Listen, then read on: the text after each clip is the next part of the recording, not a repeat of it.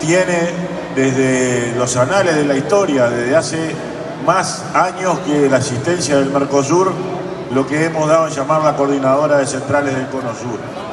Y en realidad su nacimiento y su forja en el movimiento sindical tuvo que ver con el apoyo y la solidaridad a los dos países que por allá por el 84, 1984, todavía tenían eh, periodos dictatoriales en el Cono Sur. Esto era Paraguay todavía y Chile con Pinochet. Y esto fue lo que fue dando, eh, bueno, esta, esta coordinación que, que después tuvo que ver con la institucionalidad del Mercosur, tuvo mucho que ver con que el Mercosur tuviera organismos tripartitos y tuvo que ver con mucho de que el Mercosur llegara hasta los, nuestros tiempos, pero mucho tiene que tener que ver hoy en día con ser muy críticos de lo que es el Mercosur hoy. Y sobre todo de lo que es el Mercosur hoy, eh, condenado de alguna manera por las derechas de hoy, que son ni más ni menos que las mismas que lo crearon. Que lo crearon para favorecerse en las ganancias y para redistribuir peor y en contra de, las grandes mayorías. Eh, miren, yo comentaba con algunos de los compañeros, ciertamente que, que las medidas de mi ley, la actitud de mi ley, hasta la cara de mi ley, el físico de mi ley, la música de mi ley, yo qué sé, lo que quieran de mi ley es horrible y escandaloso.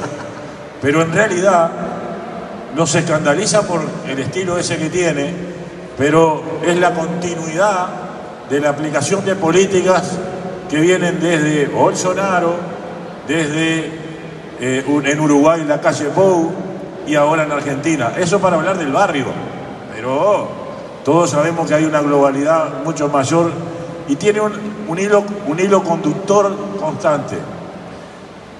Todas estas políticas, estas leyes ómnibus y demás, decretos y, cuestiones tienen que ver, por un lado, con un hilo conductor constante que es regular y regular para mal, para, para prohibir y para, y para discriminar aquello que tiene que ser por esencia libertad y libre, verdaderamente libertario.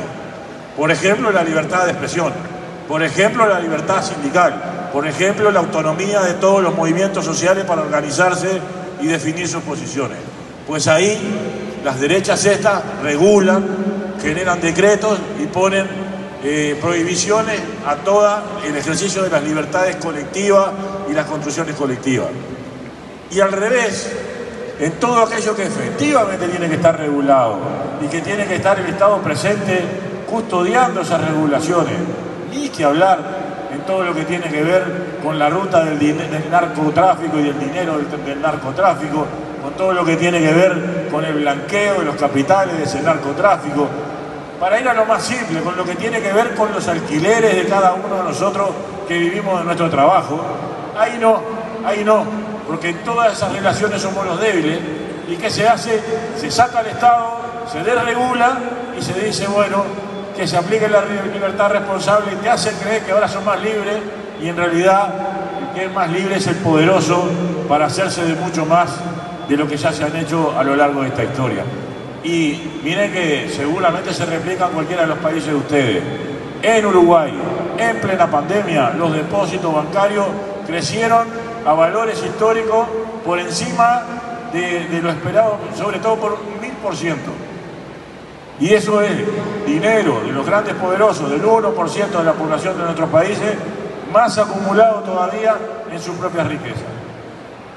Y yo quiero que nos felicitemos, quiero que festejemos que esto esté sucediendo, a pesar de que todos sabemos que tenemos dificultades. Cada vez que nos queremos juntar, tenemos muchas dificultades. Sin embargo, la derecha en el mundo y en particular en nuestro barrio Basta con que uno chifle y se juntan en Buenos Aires, hace muy poquito. Y la demostración palmaria de que se juntan y son eficientes en sacar síntesis, marcar acción conjunta y ejercer resultados son las cuestiones que pasan en nuestro país. nosotros, la Coordinadora Central de Conosur nació para enfrentar sistemas dictatoriales. Hoy nos tenemos que juntar acá y organizarnos para enfrentar gobiernos que son electos por nuestro pueblo y por nuestra gente. Y eso es lo primero que nos tiene que interpelar, compañeros. Francia lo decía hace un rato, ¿eh? hablamos entre nosotros, un lenguaje que entre nosotros no entendemos, y la otra mitad de la población sigue votando a Trump, a Meloni, a Le Pen, a Milley, a la calle. Bueno, allá por el tal compañero de Ecuador que hablar lo que nos pasa en Ecuador, y así seguimos, ¿no? Y este, tenemos que encontrar la forma de comunicarnos con el pueblo en general. Y tenemos que interpelarnos y, y sacar las discusiones hasta las más banales, las que crean más banales.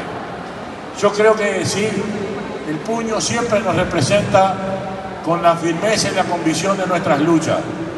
Pero la verdad es que tenemos que empezar a construir una imagen que dialogue con la gente, que junto con este puño que representa esa firmeza y esa convicción, al lado, haya una mano tendida, una mano tendida que diga venía a luchar con nosotros.